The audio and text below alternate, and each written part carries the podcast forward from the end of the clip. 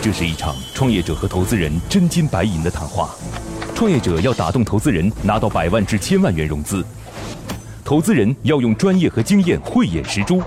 唇枪舌战中，又蕴藏着怎样的创投之道？欢迎收听《创业找崔磊》。找崔磊。这相当于是我们纪检委，为什么我们能做，别人不能做？关我什么事儿啊，是吧？反正进来再说呗。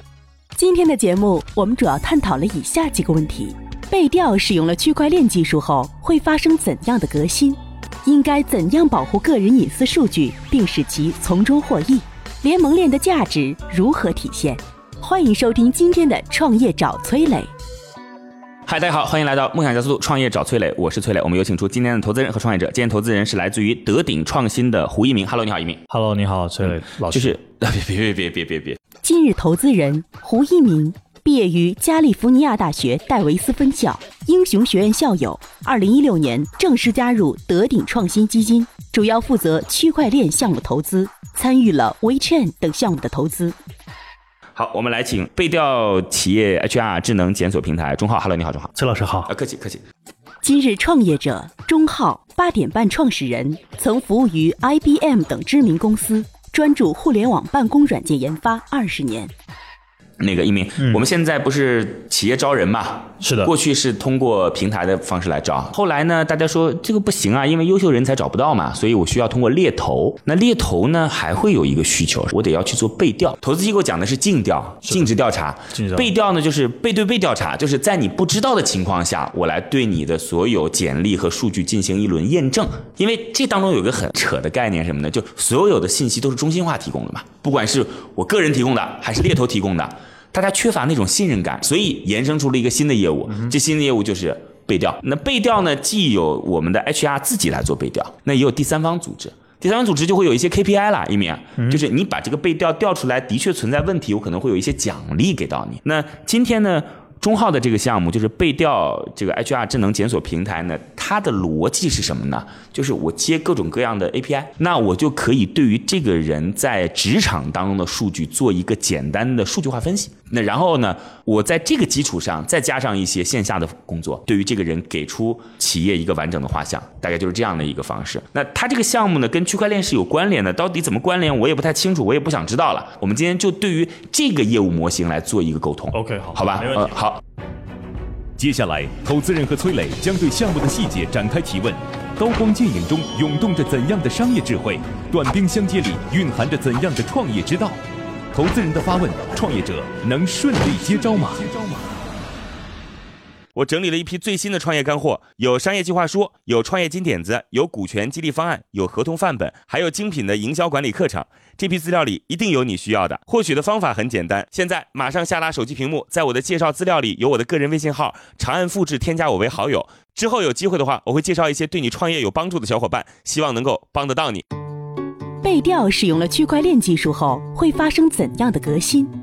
那其实我第一个问题就是我刚才提到的，钟浩，就是你到底接了哪些 API 接口可以跟这个人的画像产生链接？这是第一个问题。嗯。我们现在接的主要是移动办公行业的这种 SaaS 平台。现在目前国内的移动办公行业的话，大概有一百多家呃做 SaaS 平台的嗯，它从 OA、SAM、HR。PM 还有那个一些经销从、ERP 之类的，有大量的一个 SaaS 的用户群。现在目前来说的话，这个用户群很尴尬的说，这个用户群现在还都没赚钱。嗯从一四年开始，这个就是 SaaS 服务、企业服务比较火的时候，大量上来的一从一个蓝海变成红海，上了大量的企业，但是它的数据积累已经有很很大量了，但如何把这些数据变现，却是所有的 SaaS 行业现在都在考虑的问题。是，啊，所以说我们这个项目其实是从一个移动办公的一个生态链中的一个点，我们没有从面上走，因为面大家都有了。那如何从点里面去把这些变现呢？所以当时我们发现一个问题，这不仅在中国，在欧美、日本、日韩，首先是最开始对个人简历进行美化包装的。哎，能给我举几个做 SaaS 的，就是企业名称嘛？办公 SaaS，啊移动办公的 SaaS 名称，钉钉当然是一个了，钉钉是一啊家啊啊，对，但钉钉一肯定定不是一连家你。啊 哎， 对，呃，还有像那个金目标，嗯呃，凤翔逍客，我那黄雀，嗯，销售易之类的，包括当当然是八点半，五二云办公，原点智能考勤这大概些，我大概理解他的意思了。我把他那个连接到通证的事儿简单思考一下。OK，也就意味着说，其实以前啊，如果今天我的企业想调取这些数据，你给这些数据端付钱嘛？就是我今天一查说崔磊，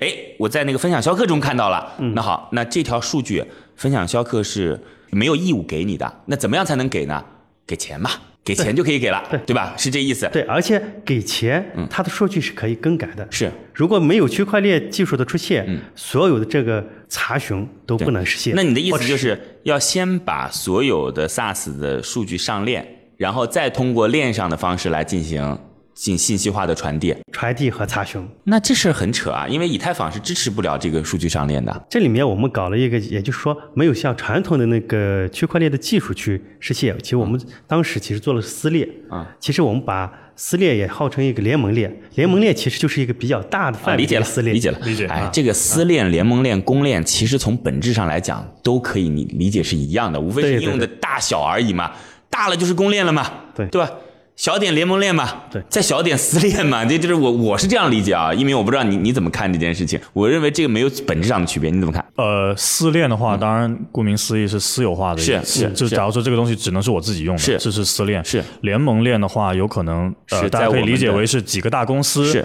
内部做了一个小联盟，所以大家银行能会用联盟对链比较多对对对，然后公链的话就是开放给每一个人，开放给每个人都可以用，是。对对那个我刚才讲的就是应用的数量决定了它的名 称，其实它也就是说，把目前不仅仅是说 SaaS 服务的撕裂整合成联盟链之外，也会整合了好多政府的这种什么了。不聊不聊不聊，面又向聊到这这个件事儿对上，因为我知道不聊这件事情完不成你的市场逻辑。对对，就对是对对对因为不聊这件事情，凭什么分享销课要给你嘛？哎，凭什么你对能查是它的数据是真实的呢？是是是是是，这里面有这对一个大概大家先听一下就行了，先知道这个概念，就是它通过一种方式，让过去的那些移动办公的软件的数据可以真实的上链。另外呢，它有动力把数据提供给你。对啊，它数据提供给你，传统的方式就付钱嘛，那现在的方式就是付 token 嘛，付付 token 就大大概是这意思。哎对其实我们就不要 token，就是付钱。就付钱就付钱，就对，查询然后我查然后询一就是，个但是他做了一点，就是我让你的数据是真实且不可篡改的，嗯，哎，对大，概这是所有的企业在查询这个个人求职简历时嗯候，他希望不仅是希望得到你的学历信息，是得到你的那个呃身份信息，而且希望得到你的最主要是对职业但能力是信这息。里这里有一个问题啊，就首先呢，这个数据按照道理来讲不是平台的数据，对，而是我的数据，个人的对吧？对凭什么你可以在利益的驱动下分享我的数据？这个事儿是一个问题。其实这里面牵扯到一个法律问题。其实我们所有的那个身份信息、呃手机、你的个人通信信息还有住址信息，受个人那个隐私法保护的。是是那在这种情况下，其实我们在这里面其实另外做了一个跟一般区块链不一样的特点，我们做了一个表单服务器。这表单服务器其实就是为了只抓你的一个结果，不去做你的过程。比如说，我是个销售，一个场景，去年我完成了十五个合同，是五百万。那其实我这个数据就够了，我并不要知道你是什么合同、跟谁签的、多少金额、什么时间，我不需要这个。但你这个也是避重就轻的一个说法，嗯也是在收，也也是是在采集数也是据，在也采是要集去审核，对，对而且你无法来判断。假设啊，我去年在一家公司做的不是很好，嗯但这半年我努力学习啊，对是吧？我提升了自己啊，嗯，你凭什么用过去的数据来判断今天的我呢？它这个信息是每天在更新的。对，我的意思是说，每天在更新这个过程当中，我在学习，而不是我在实践。对对对对对嗯你，我我去参加了那个一鸣搞的班儿对吧？一鸣搞了个销售培训班，我参加了半年，每天都认真学习，在 SaaS 当中采集不到我的数据，或者我过去用的是分享销课，你能够采集得到。我新加入的一个办公 SaaS，在你的平台当中恰好没有，那你凭什么用过去的那个数据来决定今天的我呢？那是你平台的问题。这当中，我认为存在着实际上的理论上是可行的，但实际上不可行。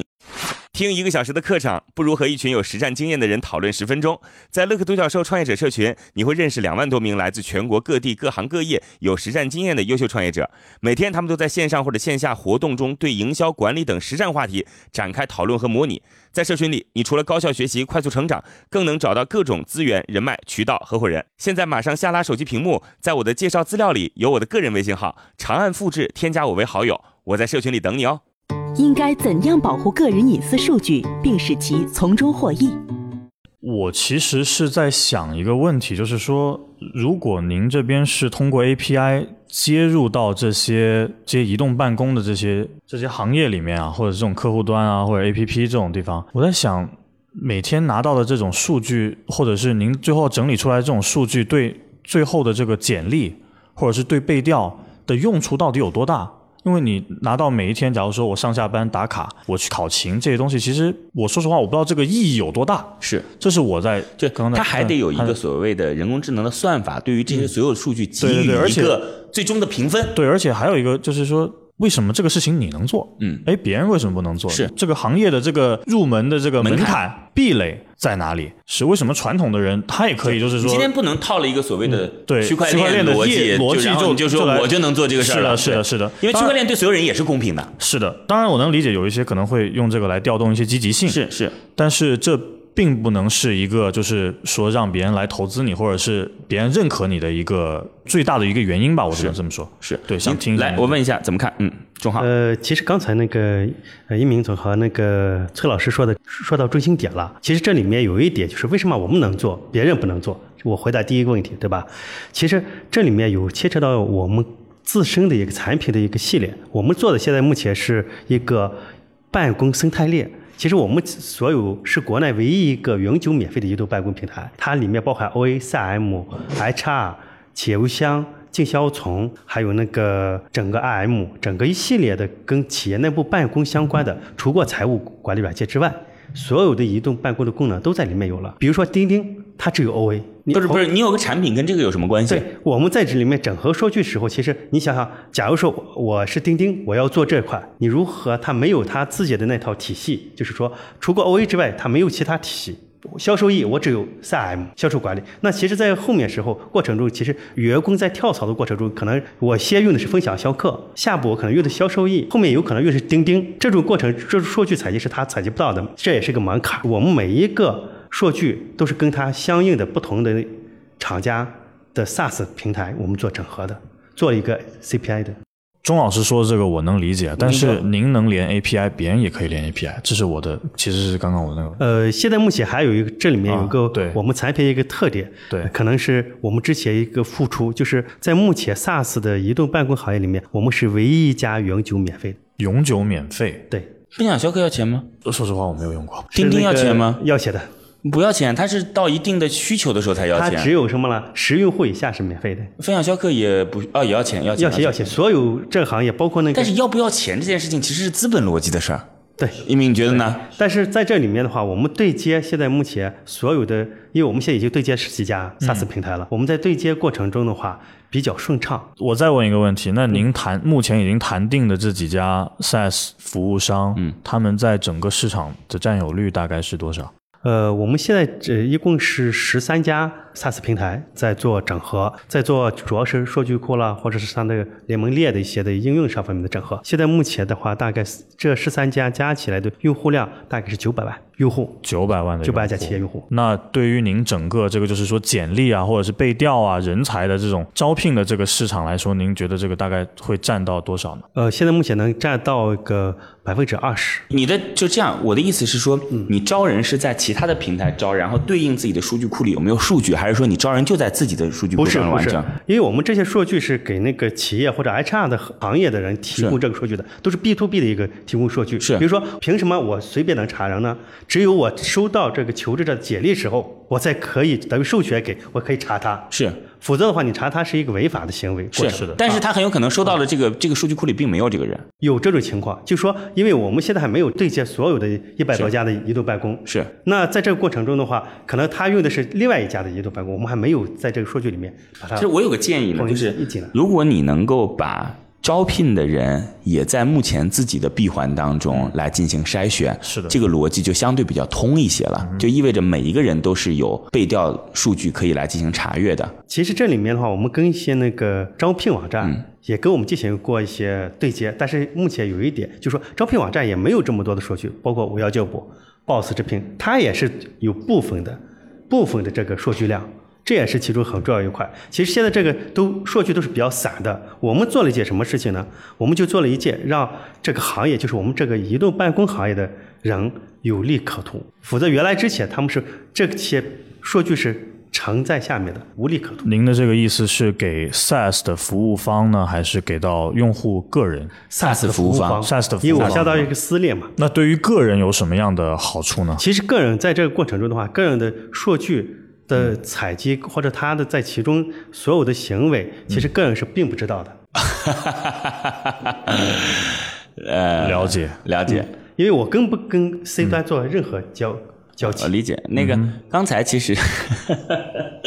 我刚才其实跟你说那个事儿，你没理解。你说有一些招聘网站现在跟你们合作的呢，我说不是招聘网站的事儿，是今天 SaaS 其实已经有个人的，是就是非脱敏信息了。对嗯对，那有这些非脱敏信息，就是这些 SaaS 由 A SaaS 说来来来，我搞一个招聘，我可以让你更有效率的来去应聘单位。那背后的逻辑，求职者也不知道。哦那那就是你把这个数据拿出来，然后把这些人卖出去。他的这个背调信息就会很详细，因为他在你的私有链当中。对我是这个意思。刚才啊，是没刚才没理解，刚才没理解。对，这其实就相对来讲靠谱一点儿。呃嗯，但是这还是存在我们刚才的那个担心，啊我们凭什么在未获得我们信息呃允许的情况下，你调用了我的数据？我再插一句，啊就是说，在今年的五月份，在欧盟那边其实是颁布了一个条例的，因为关于个人关于个人的数数据据叫做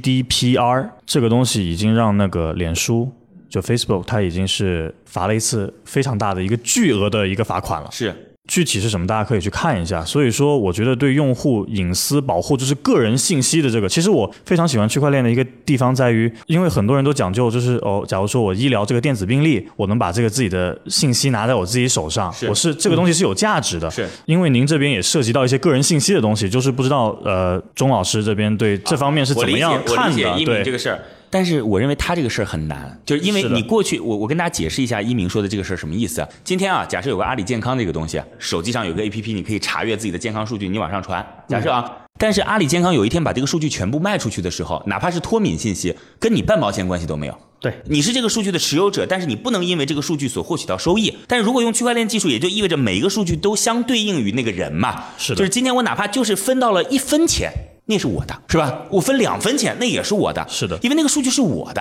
它可以对相对应。阿里只是把我的数据拿走了而已，可能我还花了钱呢。刚才一鸣跟你讲的意思就是说，求职者是否可以利用自己的数据来获取自己的权益？是的，这对，是我刚刚的问题。但是在他这个当中，我很担心，因为它其实是一个相博弈的过程。嗯，就求职者和应聘单位之间，它是个博弈过程。 OK 对我是有这样的担心，我想听听钟浩的看法。嗯，呃，其实在这里面的话，我们其实呃，其实也包括刚才周老师说这些，其实我们也考虑过这个问题。像我们现在目前积累的数据量，大概也是相当庞大的。这数据量其实我们在利用这些数据量的时候，我们一直牵扯到一个法律风险的问题。刚才您说您所说您的您把这个问题抛开来啊，就一鸣问你问题，就是有没有可能让求职者参与到这一次利益分配的过程中？呃，暂时目前是没有的。没想到点子啊，因为我们现在目前都是所有的撕裂下面的一个共享的一个机制，了解，了解，了解。没有把这块再往下到 C 所端这以块。你不用再讲其他的解释，我们俩的价值观刚才很确定，就是不管你是什么理由，我们对于在没有给予数据本身持有者利益分配的前提下去分享别人的数据这件事情，在我们看来是不认同的。我不知道一鸣是不是这个观点啊，在我看来是这个观点。啊我是觉得这个东西有一点点矛盾，对吧？因为做背景调查，你就说实话，你本来就不能让这个人知道，对就让他在不知情的情况对所以我刚才下，讲就是博弈嘛对，所以说对这个真的有一点点，呃就这个真的不好这里面怎么说，有点矛一嗯盾。所有国内做猎头公司吧，或者是做背调公司做的所有东西是求职者不知道的。是这是现在目前一个，包括我是，假如是侦探，是我不可能让你知道我侦探你啊，是的这是必然的。另外一点，这里面我们跟别的不一样的点是，我们并不没有进行隐私方面的一个泄露，我们只做一点职业信息，你的工作信息。你怎么理解隐私这件事儿而已？隐私是这样的，在这里面的话，HR 里面有三块是不可泄露的。第一，你的身份证信息，嗯国家隐私保护的；第二，你的手机信息，嗯你的通信信息；第三，你的住址信息。这三块除过包含隐私法里面的保护之外，其他的职业信息是可以泄露的。我觉得是这样可以子写啊了。我个人认为，嗯就是对于房地产企业来讲，嗯，我曾经是否离异，这就是一个公开数据。那个一鸣，你懂我的意思吗？懂但是对于百合网来讲，我曾经是否离异，对你。对我来讲就是隐私，就是同样的数据针对不同的主体，它的这个隐私概念是不一样的。对对，是吧现现在这个职业背调过程中的话，都是目前不仅说是国内，国外也存在着一样的问题。嗯，是的，一样的问题，我不可能我要调查你时候让你知道，那你出来的信息都是不真实的。嗯啊，这里面就是有这一点，所以现在背调这个市场这么庞大的情况下，为什么大家包括考拉征信也在做，包括我要求也在做，但是有一点就是员工一开始就是去中心化，员工自己上传的信息都是。现在据整个市场调研，有百分之七十三是虚假的，或者是经过美化包装的。我跟你讲，就是那个工信宝，你我不知道你知不知道啊我工信宝我啊知？道我知道我一鸣应该也知道工信宝啊。这个我知道工信宝是浙江的一家企业，但你可以理解成为它去抓取不同人在各个地方的数据。但是它有一点就是刚才一鸣讲嗯的，就我抓取了你的数据来讲，对你来讲是有好处的。你的你的信用值对你来讲就是你可以获取奖励的那个基石嘛。对，所以大家也就哎，挺好，挺好，挺好，挺好。但有可能他用这个东西换取更大的利益了啊，我我这不知道。但是他换取更大利益的过程跟你那个又有关系。是吧？这所以这可能跟你就不一样。行，我们不谈这个了。这个当中，我们可能目前很难达成共识。啊联盟链的价值如何体现？我想问一句话，就是你过去是做什么的？凭什么能够你过去的履历来支撑你今天做这件事儿？我一直是做什么？做 IT 的，做了软件开发，做了有二十年。是呃，最早在 IBM 做，然后后后面在那个百济雄之伟业、呃中关村那边做呃 SaaS，我是中国最早的 SaaS 的团队产品成员之一。因为中国第一个 SaaS 是由中国外网的企业邮箱在九九年开始发布的，就是由我们这团队做的。所以说，对 SaaS 的呃产品开发跟那个维护服务，应该是我们这团队有一定丰富的经验。当然，在这个过程中的话，我们也呃运营现在移动办公这个产品，其实我们做了一个生态链，然后拿出点就是这个背调这个点去面对这个市场的时候，因为我们发现这个市场的一个商机空白，因为所有的背调都没办法达到数据真实的信息，这也是我们准备而且已经投入在做这个事情的一个原因。理解，就是时间不多了。这个我个人觉得你今天可能很难打动胡一鸣。